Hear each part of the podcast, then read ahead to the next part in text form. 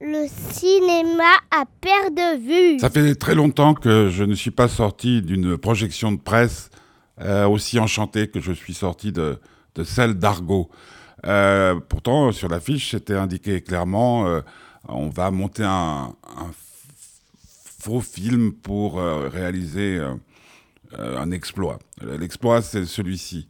Nous sommes en 79, euh, l'Iran est à feu et à sang, l'ambassade des États-Unis est attaquée, il y a six euh, Américains euh, qui travaillaient à l'ambassade qui arrivent à s'enfuir, qui vont se cacher à l'ambassade du Canada, et puis eh ben, il faut les faire sortir. Les autres, euh, ben, ma foi, seront pris en otage et gardés en otage pendant de longs mois, voire des années si je ne m'abuse.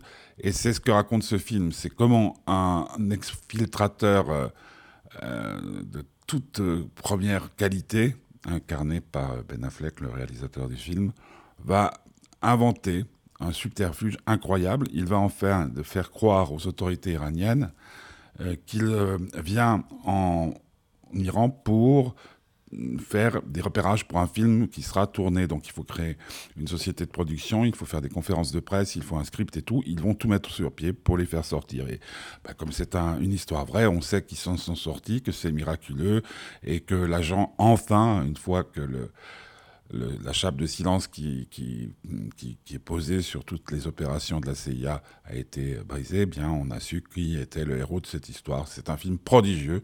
Je ne me suis pas ennuyé une seconde. J'étais euh, tenu en haleine tout au long de la projection et je ne peux que vous conseiller d'aller voir ce film qui s'intitule Argo.